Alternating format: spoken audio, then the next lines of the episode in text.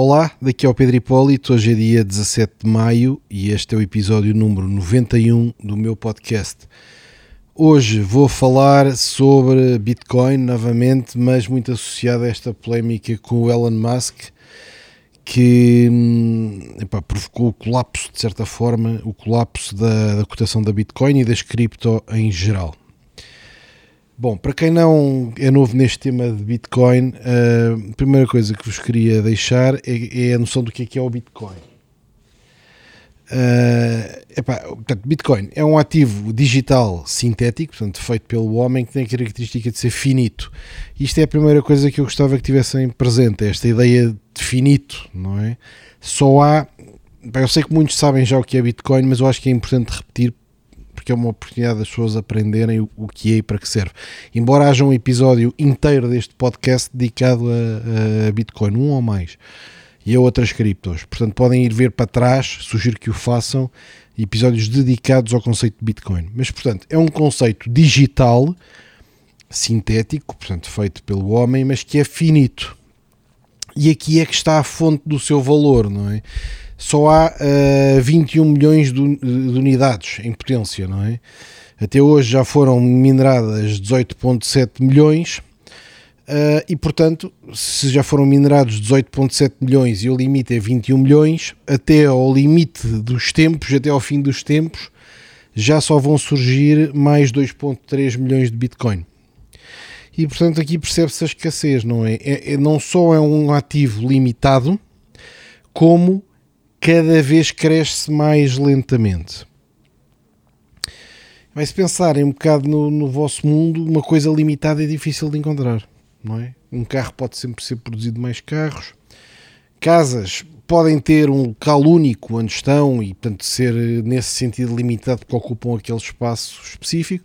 Mas se não for nenhuma localização fantástica, pode sempre fazer mais casas ao lado ou casas noutro sítio que tenham as mesmas características. Um, e portanto, isto de ser limitado é, é, o primeiro ativo, talvez, da história da humanidade que é verdadeiramente limitado, até porque até o ouro é permanentemente minerado, não é? E, e portanto está sempre a ser extraído mais ouro. Uh, na Bitcoin não é assim. E se alguém perder Bitcoin, essas Bitcoins desapareceram, como as famosas 1 milhão de Bitcoins do Satoshi Nakamoto, fundador, que estão fechadas numa conta há mais de uma década. E portanto, esta ideia de limitado é o que lhe dá o valor. Esta ideia de limitado é o que lhe dá o valor. Não, quem comprar não corre o risco de, repente a quantidade duplica e aquilo que ele tem deixa de ser especial. Quem comprar, compra uma coisa uh, epá, que é verdadeiramente rara, especial e que sempre vai ser, vai ser assim. Uh, depois é um ativo que é totalmente transparente, portanto, todas as transações ficam registadas, desde o início é possível consultar todas de forma absolutamente transparente. Uh, e portanto, nesse sentido, também filosoficamente é algo muito exposto e muito clean. É? é? transportável, é transferível. Eu posso, tenho um amigo japonês, posso lhe mandar Bitcoin. Daqui a 10 minutos ele tem o controle das Bitcoins que antes controlava eu, não é? Um, portanto, não tem fronteiras, uh, é totalmente divisível. Eu posso mandar uma Bitcoin, como posso mandar 0,001 Bitcoins. Funciona 24 por 7, à noite, de dia, aos fins de semana, uh, feriados, não para, não é como nos bancos. Portanto, é, é de facto. Uh, epá, tenho esta opinião, embora eu seja relativamente recente neste mundo das cripto eu tenho alguma dificuldade em encontrar um ativo que seja melhor do que Bitcoin. Pode mesmo ser o melhor ativo do mundo. É porque há poucas coisas que tenham estas características, não é? Estas características de solidez, de constância, de transparência, de flexibilidade de transporte, de divisão. Hum, não há muitas coisas. Não obriga a confiar em ninguém Uh, não tem CEOs, não tem empresas que controlam Bitcoin, portanto é, é, é, quase como um recurso natural finito, que nós sabemos exatamente quanto há, não é? Mesmo que agora disséssemos, é pá, acabou o ouro, nós podíamos dizer, é pá, acabou o ouro, sei lá se amanhã não há um tipo qualquer que faz um buraco e não encontra mais ouro. Porque não tem esta característica da transparência, não é? Por outro lado, é importante para perceber uh, esta questão da, do valor, porque é que é importante ser escasso, é importante perceber que o dinheiro, aquilo que nós chamamos de dinheiro, euros, dólares, as notas, as moedas, está constantemente a ser criado. Cresce a 10%, por exemplo, agora está a crescer a mais de 10% ao ano a massa monetária, até no, no contexto do combate à, cri, à crise do Covid. E, portanto, ao crescer, desvaloriza. Epá, para todos nós é intuitivo que os nossos avós ganhavam muito menos dinheiro de salário do que nós ganhamos agora. Muito menos, não é? E se calhar a casa onde os vossos pais moram, quando a compraram há umas décadas atrás, epá, foi um preço que hoje parece ridiculamente barato. Só que na altura não era ridiculamente barato, eles também fizeram um esforço para comprar. A questão é que o nosso dinheiro desvalorizou e está constantemente a desvalorizar por um efeito de inflação. E nós podemos dizer assim, mas qual é a inflação? Não vejo inflação nenhuma. Não vejo inflação, mas olha, por exemplo, para o preço das casas a subirem. Não vês inflação, mas olha para o preço das ações a subir. Não vês inflação, mas vê os preços epá, inacreditáveis das obras de arte. Não vês inflação, mas uh, vê o preço de Bitcoin a subir. Porque tudo o que são assets, tudo o que são ativos com valor de reserva escassos, que é difícil uh, produzir mais ou, ou, conquistar mais, vão capturar muito dessa moeda que está constantemente a ser gerada. E portanto é verdade que se nós formos ao supermercado, notamos alguma coisa de subida de preços, mas não é uma coisa que nos assuste, mas se calhar cada vez vos é mais difícil comprar uma casa que gostam.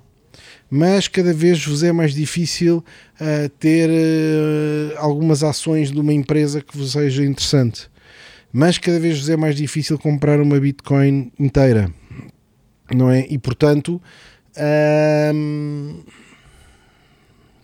há inflação. Só não é medido no índice de preços dos consumidores, porque o índice de preços dos consumidores é do consumidor é desenhado para medir aquela inflação nos produtos de consumo que preocupam mais aos políticos, porque sentem-se diretamente, uh, afetam diretamente os eleitores. Bom, e portanto, epá, este background para dizer, epá, o nosso dinheiro está sempre a desvalorizar, o dinheiro que tiverem no banco está sempre a desvalorizar, nós intuitivamente sabemos nisso, uh, e eu acredito que Bitcoin é um dos melhores ativos do mundo para combater essa desvalorização. Uh, começa agora a entrar no mundo um, das grandes empresas, investidores institucionais. Talvez o mais famoso neste momento seja uma empresa americana cotada na bolsa, que é a MicroStrategy, que comprou 90.531 bitcoins, que hoje valem 3,3 bilhões de euros. Uh, 90.531 bitcoins. E precisamente nesta lógica fui acompanhando, que isto vai sendo anunciado até muito no Twitter pelo próprio CEO, que é o Michael Saylor, Uh, e lembro-me de ver epá, os gajos dizer epá, comprámos 250 milhões de dólares de Bitcoin, depois de repente epá, já comprámos mais 400. Depois epá, pediram um empréstimo obrigacionista, já não lembro do valor, uh, mas também de umas centenas de milhões de dólares. Depois de repente duplicaram esse empréstimo obrigacionista para comprar Bitcoins. Porque de facto ele percebeu que uma empresa com cash e que continua a libertar cash tem que proteger esse, esse ativo. Se o deixarem em contas à ordem, vai estar sempre a desvalorizar e a desvalorizar 10, 15 ou mais por cento ao ano. Uh, e reparem que é mesmo isto: 10, 15 ou mais por cento ao ano. Uma empresa tenha um bilhão de dólares, desvalorizar 10% perto de 100 milhões. 100 milhões de dólares em desvalorização por ano. é como ter um iceberg a derreter. É como ter um iceberg a derreter. Um, se quiser dizer, ah, então, mas eu comprava imobiliário, então, então tenta lá comprar imobiliário no valor de 3 bilhões de dólares ou 3 bilhões de euros. Ele, ele, isto, isto, vale agora 3,3 bilhões de euros, mas quando ele investiu foi 1,5 bilhões de dólares. Só que entretanto as bitcoins já valorizaram, quer dizer, ele ganhou mais de um bilhão de dólares com o investimento em poucos meses. Uh, é difícil quando se tem que investir ou proteger um valor enorme de cash é difícil encontrar instrumentos uh, melhores do que Bitcoin. Por real estate não dá, epá, não vai comprar barras de ouro e encher cofres infinitos até ao teto com barras de ouro. com problemas de segurança, com, com, com, epá, com riscos variados, com logística, transporte das barras de ouro por caminhão, pá, é impensável. Uh, podia comprar ações de outras empresas, mas fica vulnerável às ações de outro CEO, fica a ter que acreditar que a outra empresa relata fidedignamente o que lá se passa, não trabalha lá, portanto não sabe, e portanto fica muito exposto. E portanto, de facto, quando começamos a pensar nas opções, dizemos assim: tenho aqui uma opção que é limitada, portanto não está exposta à inflação. Não há CEOs, não há empresas que controlem isto, ninguém pode fazer aqui uma asneira que dê cabo do investimento. Uh, epá, não tem custos logísticos como o ouro cabe numa pequena pen, leva bilhões numa pequena pen. Epá, parece ser um bom ativo. Portanto, a MicroStrategy é talvez a mais famosa, mas tem também o caso da Square, que até antes da MicroStrategy, julgo que foi antes, investiu uh, eh, 50 milhões de dólares em Bitcoin. A Square é uma empresa do, do Jack Dorsey, fundador da, do Twitter. Uh, e depois, uh, já este ano, dia 8 de fevereiro, a Tesla comprou 1,5 bilhões de dólares de, de Bitcoin, 43 mil Bitcoins. Uh, epá, claro que isso é um estrondo, uma empresa comprar 1.5 bilhões de dólares de, de Bitcoin. Epá, claro que também é importante, deixa eu ver se eu consigo ver aqui quanto é que está agora, e agora o preço caiu bastante, mas deixa-me ver aqui no, no, market cap da Bitcoin. O Bitcoin são 800, são 800 bilhões de dólares, é o market cap neste momento, exato.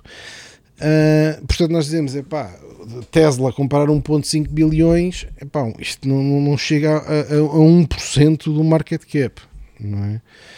Uh, nem de perto nem de longe, não é? nem de perto nem de longe, é muito menos do que 1% da, do market cap, e, mas, mas é um investimento uh, relevante. E portanto, o Elon Musk, Tesla, comprou 43 mil bitcoins no dia 8 de fevereiro, com este objetivo também de proteger as reservas. Porque ao fim, ao, fim e ao cabo, a Tesla tem um modelo de negócio uh, que não é, em termos de operações, não é rentável mas que acaba de gerar, por gerar muito cash de duas formas. Uma é por aumentos de capital.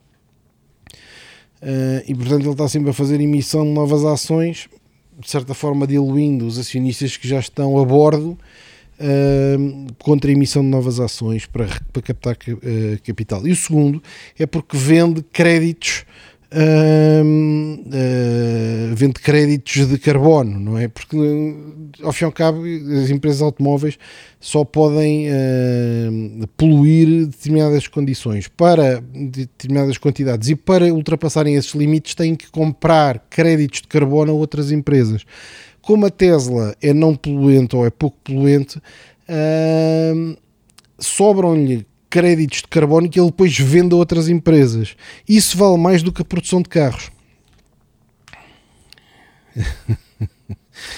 então vamos ver aqui as contas. Ele, ele quando comprou, um, ele comprou as bitcoins em fevereiro e depois logo em março vendeu uma parte, de, portanto, este, investiu 1.5 bilhões e depois vendeu 272 milhões, mas nesta venda de 272 milhões de dólares obteve um lucro de 101 milhões de dólares. Portanto, de um mês para o outro. Preciso perceber isto, de um mês para o outro, de fevereiro para março. Isto para a tese é relevante, tal como é tal a venda de créditos de carbono regulatórios, eh, porque a operação dos carros não, não é rentável. A produção de carros não é rentável. Para terem uma noção, só com o carbono, a Tesla. Hum, só com o carbono, a Tesla, uh, o ano passado, gerou 500 milhões de dólares a vender créditos regulatórios. Portanto, aquilo é uma espécie de ter hum, regulação ao seu favor e utilizar essa regulação para pôr os seus próprios concorrentes a pagarem à Tesla. Portanto, a Tesla ganhou uh, 500 milhões de, de créditos regulatórios uh, mais, e registrou mais agora para verem, por exemplo, o, as bitcoins são 100 milhões. Portanto, estes 100 milhões é 20% do que eles conseguem fazer com os créditos regulatórios. É, é, é, de facto muito relevante e é uma empresa que, embora seja uma empresa de carros, o negócio deles não é bem o, é, o, a venda de carros. É mais um negócio de relação com o Estado e de, e de créditos regulatórios. Na,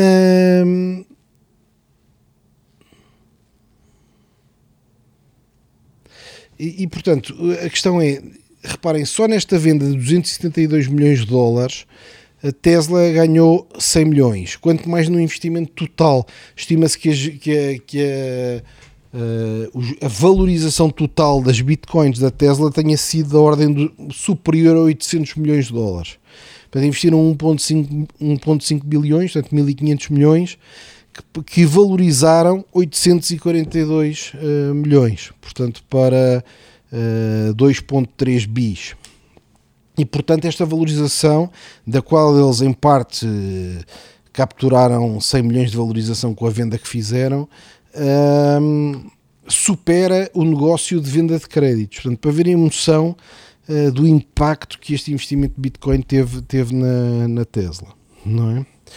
Uh, e, e, apesar da polémica que vamos falar à frente, quer dizer, a Tesla, ainda é esta data que vos estou a falar, uh, retém o investimento em Bitcoin inicial, vendeu aqueles de cerca de 10% da sua posição.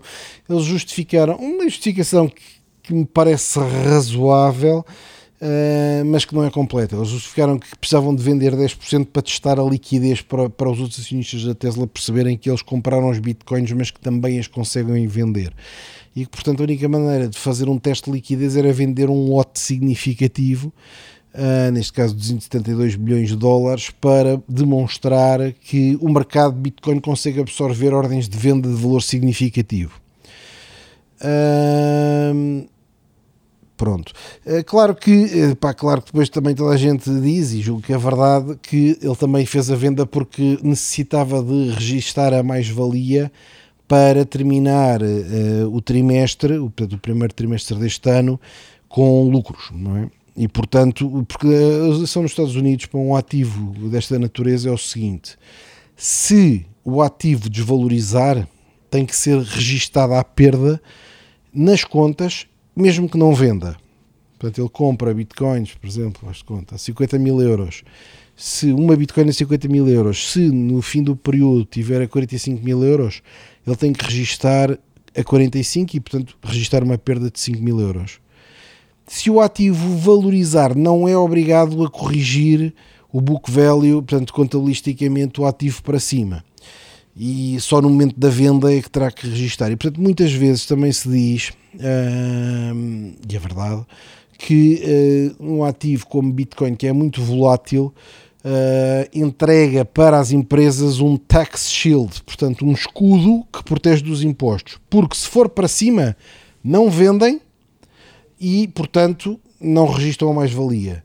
Se for para baixo, fazem uma reclassificação, uma reavaliação do ativo, portanto, é uma, uma medida, ao fim e ao cabo, de prudência uh, e desvalorizam o ativo no balanço e, portanto, uh, obtêm uma perda que lhes dá um benefício fiscal.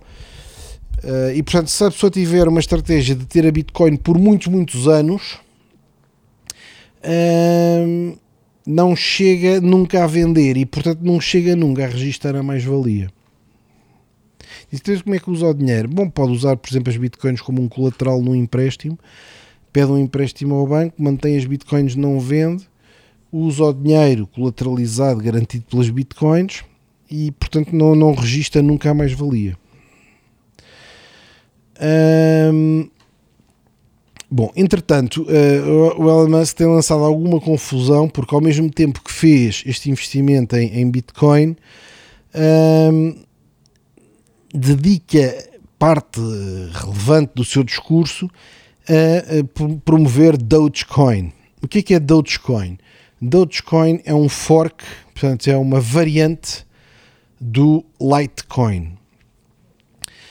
Uh, e que uh, é considerado na gíria uma meme coin, portanto é uma coisa que foi criada por piada, por piada e sem um objetivo demasiado sério. Portanto é uma coisa que foi copiado do Litecoin, alteraram alguns parâmetros e uh, criaram o Dogecoin. O Dogecoin, quando foi criado, tinha, centi, tinha acho que iniciou com 100 bilhões de, pá, não sei como chamar, de Dogecoins, arrancou com 100 bilhões de Dogecoins, que crescem a 5 bilhões de Dogecoins por ano. E ao contrário da Bitcoin, não tem um teto. Não tem um teto porque não tem halvings.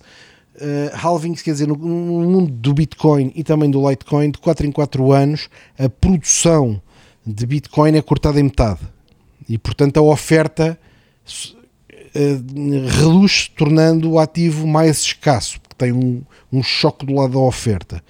No Dogecoin é sempre, não tem essa limitação, está sempre a crescer a 5 bilhões de Dogecoins por ano. Uh, quando havia 130 um, 100 bilhões de Dogecoins, se eles emitiam 5 bilhões por ano, a inflação anual era 5%. Não é? Uh, mas estes 5, estes 5 bilhões que vão sendo emitidos vão somando aos 100 iniciais. Portanto, os 100 tornam-se 105, 110, 115, 120. agora são já 130 bilhões de Dogecoins.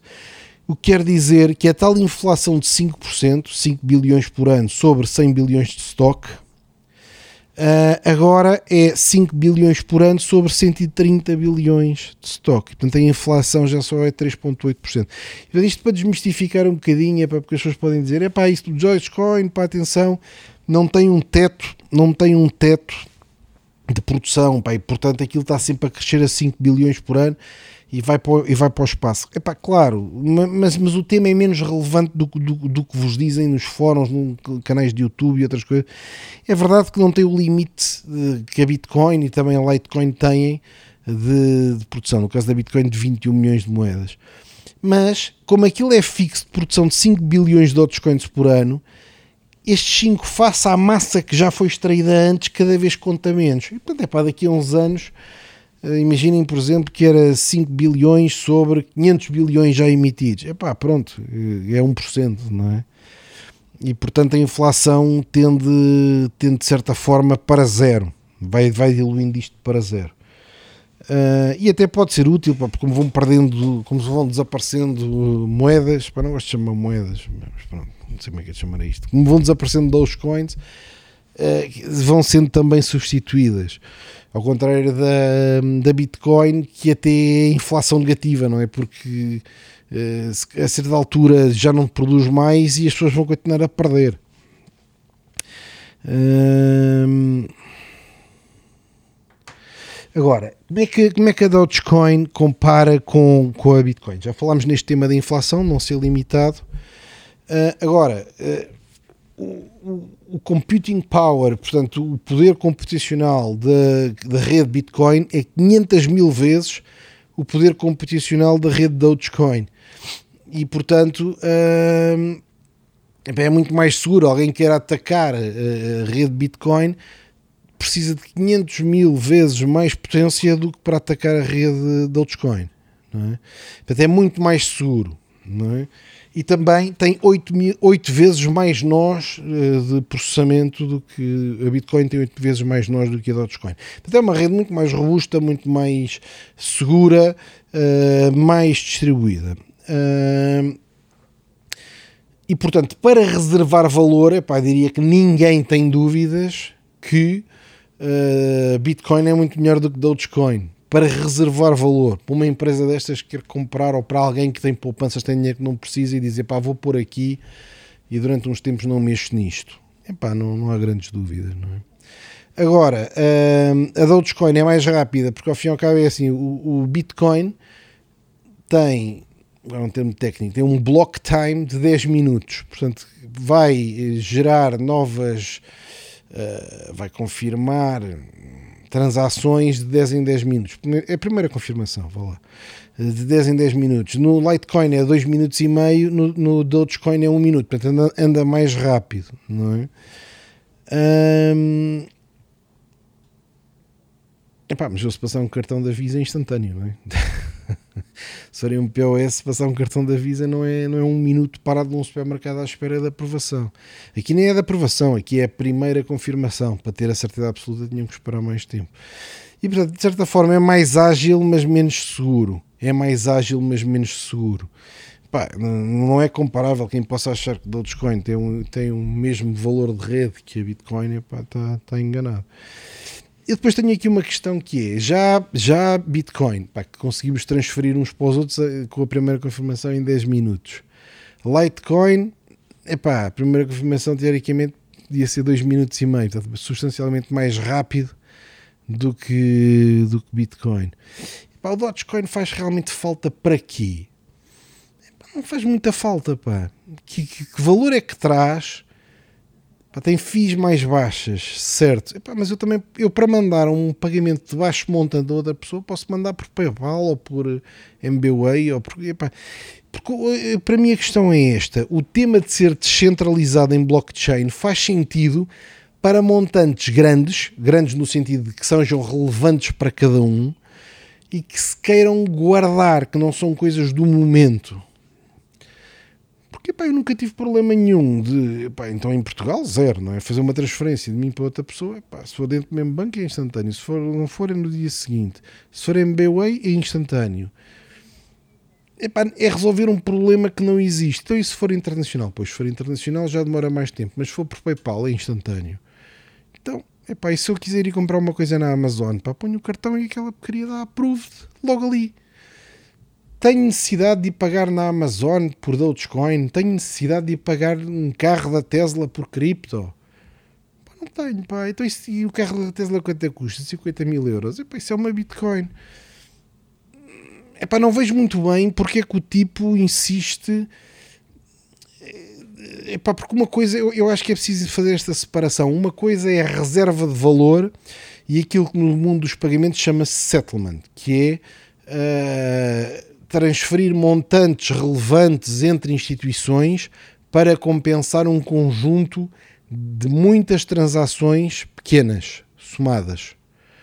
Uh, por exemplo, o banco A manda para o, banco B uh, muitas transações que no total somam uh, 1005 e, e o banco B manda para o mando A muitas transações que no total somam 1000. Pronto, há aqui 5 que têm que ser compensados. Estes 5, que podem ser 5 milhões, no qual for a unidade que tivemos a fazer, estas, eh, estes 5 depois são compensados no layer de settlement, que é entre os bancos, há um acordo que há uma diferença de 5, então transfere-se estes 5. Nesta transferência, o, quer dizer, a pessoa já passou o cartão, já se foi embora, já saiu da loja, já foi tudo confirmado. Isto é só um acerto entre bancos que pode ser feito ao fim do dia. E portanto, não vejo grande necessidade, não vejo grande necessidade de estar a usar cripto para todas as transações em cada momento. E portanto não vejo muito bem, epá, não, não, epá, não, não sinto este tema a necessidade, não vejo que haja grandes falhas de produtos, necessidade para transações correntes diárias de pequeno montante ter uma cripto para fazer isso. Não, não vejo. Epá, depois, entretanto, para o Elon Musk, com estas discussões do Dogecoin e de Bitcoin versus Dogecoin e tudo mais, aqui há uns dias lançou, há poucos dias, lançou uma bomba que foi, disse a Tesla a partir de agora não vai aceitar pagamentos em Bitcoin. Vamos, não vamos vender as nossas Bitcoins, vamos manter as Bitcoins, até porque sem isso não consegue registrar os lucros que tanto precisa, mas por razões ecológicas, porque as Bitcoins gastam muita energia, vamos suspender os pagamentos. Eu acho isto pá, estranhíssimo. Pá. Eu acho isto, pá, sinceramente, acho isto estranhíssimo. Para já, para alguém compra, alguém compra 1,5 bilhões de dólares de um ativo, seja o que for, 1.500 milhões de dólares de um ativo, seja do que for, sem ir estudar esse ativo. Então só agora é que foi descobrir que a Bitcoin gasta energia. Não, epá, não, não parece-me uma desculpa esfarrapada por outra coisa qualquer. Tanto que ele não está a vender as, as, as ações que tem. Ele, de certa forma, eu julgo que ele está a confundir duas coisas. Uma é reserva de valor, como já falei, um ativo importante para combater a inflação. Reserva de valor e uma, uma moeda de settlement, portanto, para compensar entre grandes instituições saldos. Uh, acho que Bitcoin pá, é excelente, é quase perfeito para essa função outra coisa é para transações do dia a dia. Para transações do dia a dia, ele pode usar uma transferência bancária, pode usar. Uh, pá, também pode usar bitcoins, mas está preocupado com, com, a poluição das bitcoins. É verdade que as bitcoins, o sistema bitcoin gasta muita eletricidade. Uh, mas eu acho que é importante que gaste. Eu acho que é muito importante que gaste, porque é isso que é a segurança do sistema. No fundo, ao fim e ao cabo, é pá, dessas coisas, quando o Satoshi Nakamoto uh, criou o sistema Bitcoin, criou com um sistema de validação de transações que se chama uh, Proof of Work, e isso é o que permite chegar aos consensos. em que é, é preciso resolver de forma computacional um problema uh, em que se tem que encontrar uma solução para um problema matemático e é a única forma de encontrar essa solução não é resolvendo cálculos, mas é tentando múltiplos valores até tentar até descobrir a solução, quase como se fosse uma adivinha, vai tentando fazer pondo soluções no problema até daquilo dar certo. Isto gasta muita capacidade computacional uh, para resolver este problema com a escala que a rede começa, começa a ter. Mas o que é que isto obriga? Obriga a que quem queira dominar a rede Bitcoin, portanto, um attacker ou alguém que queira destruir a rede Bitcoin ou tomar controle, uh, tem que ter domínio em capacidade computacional. E, para, e não basta isso. Para ter domínio em capacidade computacional, tem que ter domínio energético, porque os computadores só funcionam com energia. E, portanto, torna-se muito difícil haver alguém que tem domínio em potência computacional e tem acesso à energia para alimentar mais de metade da rede. Para ter domínio tinha que ter mais de 50% da capacidade computacional. E portanto também tinha que ter mais de 50% da energia, não é? Uh, e portanto há aqui uma ligação ao mundo real, há aqui uma ligação ao mundo real que torna a rede Bitcoin muito segura. Não basta a pessoa, para alguém querer arrebentar com a rede, tinha primeiro que ser desonesto ou pelo menos que ser um inimigo, não é? Tinha que ser um inimigo. Uh, sendo um inimigo, inimigo de quê? Dos direitos de propriedade, uh, de alguém que queria subverter o sistema, da liberdade, de alguma forma um inimigo dos outros que participam e dos seus direitos de livremente exercerem o que querem fazer. Tinha que ser um adversário inimigo. Esse adversário, para além de ter uma atitude criminosa ou não ética, tinha que ter acesso a computadores em escala de potência tão grande que tivesse mais de 50% da rede Bitcoin. Isto é quase impossível. Mas depois esses computadores têm que ser alimentados com power, com energia. Portanto, se ele não tiver acesso à energia, não consegue, mesmo que tenha os computadores, não consegue dominar a rede. E portanto é um elemento importante da segurança da rede. Pois, dizer, os mais uh, conhecedores dos sistemas de cripto sabem que há um modelo alternativo. O modelo, altern... o, o modelo do Proof of Work, no fundo, é desenhado para tentar tornar impossível que alguém fure uh, a rede Bitcoin, fure, domine a rede Bitcoin. Ok? Claro que uh, também, se furar, e tentar roubar bitcoins quando se perceber que isso aconteceu, o que é que vai acontecer? As bitcoins passam a valer zero e portanto tudo aquilo roubar também uh, deixa de ter valor. Ok? Uh, e portanto também não há incentivo económico, não é? Porque se tentar roubar uma coisa que no segundo a seguir perde todo o seu valor, porque as pessoas perdem a confiança, uh, também já não rouba.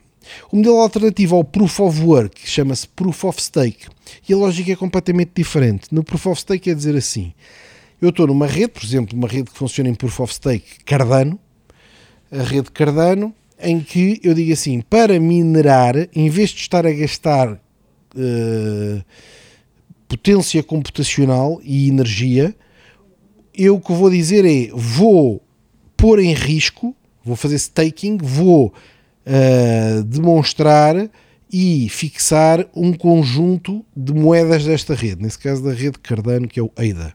É? Uh, e portanto, se eu me comportar mal, a rede estoura, a rede perde todo o valor e eu, como pus muitos, muitas moedas em jogo, vou de certa forma cometer suicídio económico. E portanto, o Proof of Stake diz: não, nós não precisamos de gastar tanta energia, nós não precisamos de gastar tanto poder computacional, porque o que nós fazemos é aumentamos a, a exposição de cada um dos miners, pondo, pondo o seu próprio património exposto, e portanto, uh, partindo do princípio que ninguém quer cometer suicídio financeiro, as pessoas vão se comportar corretamente, porque senão, porque senão destroem uma coisa de que elas próprias fazem parte. E eu acho, dizer, isto tem vantagens, porque de facto não gasta tanta energia, obviamente, não existe tanta potência computacional. Hum, nesse sentido, é ecologicamente mais limpo. Torna-se mais rápido porque não está a gastar eh, poder computacional a fazer uh, resolver problemas matemáticos só por uma questão de segurança. Mas cá está. Uh, para redes cujo objetivo é funcional, por exemplo, o Cardano que eu estou a falar é uma rede de smart contracts e, portanto, uh, é distributed applications, portanto, tem um objetivo funcional. Para um objetivo funcional, a velocidade é importante, uh, até se calhar o tema ecológico também é importante. Um, e portanto chega a pensar ninguém vai querer cometer suicídio financeiro, ninguém que esteja muito exposto com staking vai querer destruir o valor do próprio ativo que tem, que tem comprometido. E, e, portanto oferece, oferece suficiente eh, garantia pensar que ninguém vai querer cometer suicídio financeiro. No caso do Bitcoin é completamente diferente, porque o objetivo não é funcional, o objetivo é proteger valor, é proteger o ativo para proteger o ativo, mesmo o risco de ninguém quer cometer suicídio financeiro tem que ser eliminado. E portanto tem que ser uma barreira física, tem que ser uma barreira da termodinâmica, não é? Que, que, que, que diga, pá, não consegue arranjar a capacidade computacional e mesmo que arranje, não consegue uh, obter a energia. E mesmo que consiga só obter energia, aí sim também diz, pá, mas você também é um miner, se destruir isto fica sem nada, tudo o que roubar passa a valer zero. E, portanto, na minha opinião, o Proof of Work não é adequado para a maior parte das, das soluções, mas quando é para proteger valor, vale a pena, vale a pena gastar a energia. Uh, porque a energia é a segurança real. Reparem, no, no, Proof of Stake, em que a segurança é você não comete suicídio financeiro, funciona tudo dentro do mundo virtual. O mecanismo de segurança é a própria moeda que está a ser protegida. E, portanto, se você destrói, perde as suas moedas mas funciona tudo sem ligação ao mundo real. No Proof of Work há uma ligação efetiva ao mundo real que se chama energia. Não é? Por outro lado, eh, este consumo da Bitcoin de energia promove fontes de energia baratas. Porquê? Porque até agora, na história da humanidade, eh, as pessoas precisavam de energia perto do local onde trabalham e onde vivem. Ou seja, não fazia sentido uh, eu estar aqui em Portugal uh, a trabalhar em Portugal, a ver em Portugal e a consumir energia gerada na China. Não é? Pá, porque não, eu preciso de energia aqui, não é que é onde eu estou, e portanto os custos de transporte e tudo mais promove que as pessoas utilizem energia, mesmo que menos eficiente, mas gerada perto do sítio onde estão. E portanto, sítios remotos que não tivessem população por perto, que não tivessem escritórios, que não tivessem casas, não valia muito a pena gerarem energia porque não havia consumidores por perto. Faz-me sempre lembrar quando eu vou a Cabo Verde, é para claro que isto tecnicamente deve haver razões para não haver, como o pó, por exemplo, mas quando vou a Cabo Verde e vejo epá, sol permanente, vento permanente, dá mesmo vontade de dizer assim: é, isto era por aqui umas, umas turbinas eólicas a captar energia do vento e painéis solares. Pois claro que aquilo tem muito pó, pá, e muito pó não é, não é amigável para este tipo de sistemas que acabam por ficar danificados com o pó. Mas um dos obstáculos que aparece sempre é dizer, está bem, epá, mas Cabo Verde também não tem quase população nenhuma, essa energia toda que você quer produzir, depois vai para onde? Ou vai por um cabo submarino para vender em África, noutro país africano. Há muita...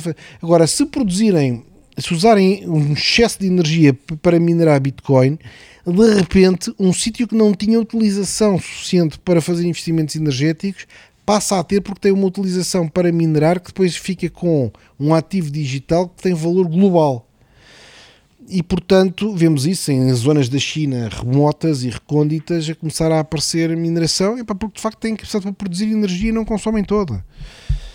E, e nesse sentido, hum,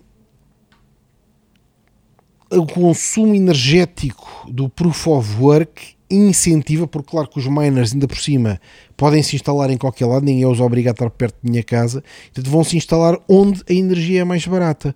E portanto aqueles países, aqueles locais que conseguem gerar energia muito barata são concorrentes globais para atrair os mineradores de Bitcoin. Portanto passou a haver um mercado que procura aquele produto de energia barata. E, portanto, nesse sentido, é promotor, é promotor de energias mais baratas e até muitas vezes de energias limpas, porque quais são as energias mais baratas? É quando há fontes de gás, é quando são fontes de hum, barragens, por exemplo. Ah, a barragem vai enchendo, vai enchendo. Se não houver. Hum, aquela energia vai ter que ser libertada a essa altura, não é? Não pode, senão, então, se não transborda, vão ter que abrir, não conseguem acumular não vão estar a carregar baterias com a energia da, da, barragem, mas podem minerar. E portanto, nesse sentido, permite que determinados sítios que estão a desperdiçar energia a reaproveitem. Uh, por outro lado, outra, outra noção que eu tenho em relação a isto da, da energia da, da Bitcoin é que, pá, no meu entendimento, o Satoshi Nakamoto, fundador da Bitcoin, uh, tem uh, um milhão de moedas paradas uh, há mais de uma década. Este 1 milhão de moedas paradas há mais de uma década não consumiu energia nenhuma, porque o processo de mineração é aplicado a transferências, a transferências de, de Bitcoin. E portanto, moedas paradas, moedas no chamado cold storage, uh, em que não são movimentadas por exchanges e que não são movimentadas pela própria pessoa para fazer pagamentos, não consomem energia. E portanto, neste sentido, o Bitcoin tem algum incentivo até a que as pessoas comprem e guardem. Comprem e guardem. Não é para fazer pagamentos, é comprem e guardem. Enquanto estão estabilizadas em guarda, não consomem energia. Eu tenho alguma dificuldade, acho que o Elon Musk ainda, pá, não sei. Claro que nós onde usamos um bocado e dizemos, pá, mas este é o tipo que faz foguetões, o tipo que faz carros elétricos, que tem inteligência artificial para self-driving, carros que se guiam sozinhos, não consegue perceber isso. Pois, pá, também me faz confusão que não consiga perceber, mas... Uh, de alguma forma me parece que ainda não conseguiu perceber que há uma função de reserva de valor e há uma função de pagamento. E as duas funções são completamente separadas. Tem, tem feito declarações no Twitter e pá, que destabilizaram a cotação. Neste momento, deixa-me cá ver.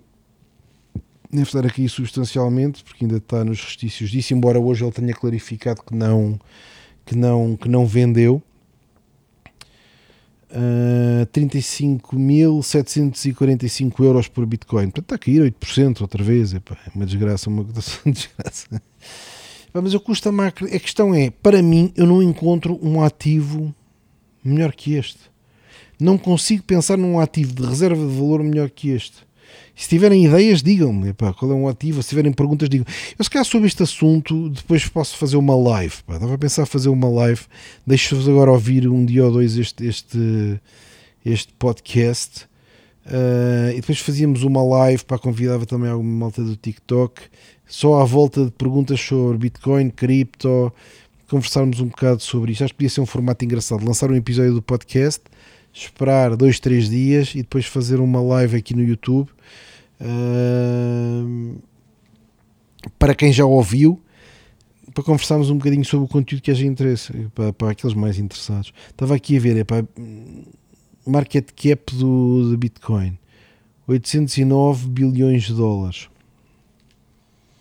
é relevante, epá, mas eu não mas quer dizer, empresas como a Tesla valem, valem quase isto, epá, quanto é que vale a Tesla Market Cap? Deixa lá ver aqui, quase isto também não. Tesla Market Cap. Market Cap. Sim, é para 546 bilhões. Uma empresa que faz carros. Epá, não, epá, eu, eu, acho que Bitcoin continua barato e acho que tem, tem possibilidade de subir. Epá, não tenho capacidade de prever o futuro. Mas parece-me tudo isto um bocado disparatado e sinceramente não me assusta muito. Acho que recupera e volta a subir. Espero que sim. Pronto, olha, então deem-me feedback. Sabem que eu gosto sempre de receber feedback. Uma DM no Instagram ou no TikTok. Quando costumam ouvir, é para mandar uma mensagem a dizer que ouviram. Se tiverem alguma pergunta, digam e vamos tentar arranjar aqui uma, uma data para uma live para conversar um bocadinho mais, mais em direto. Obrigado, forte abraço.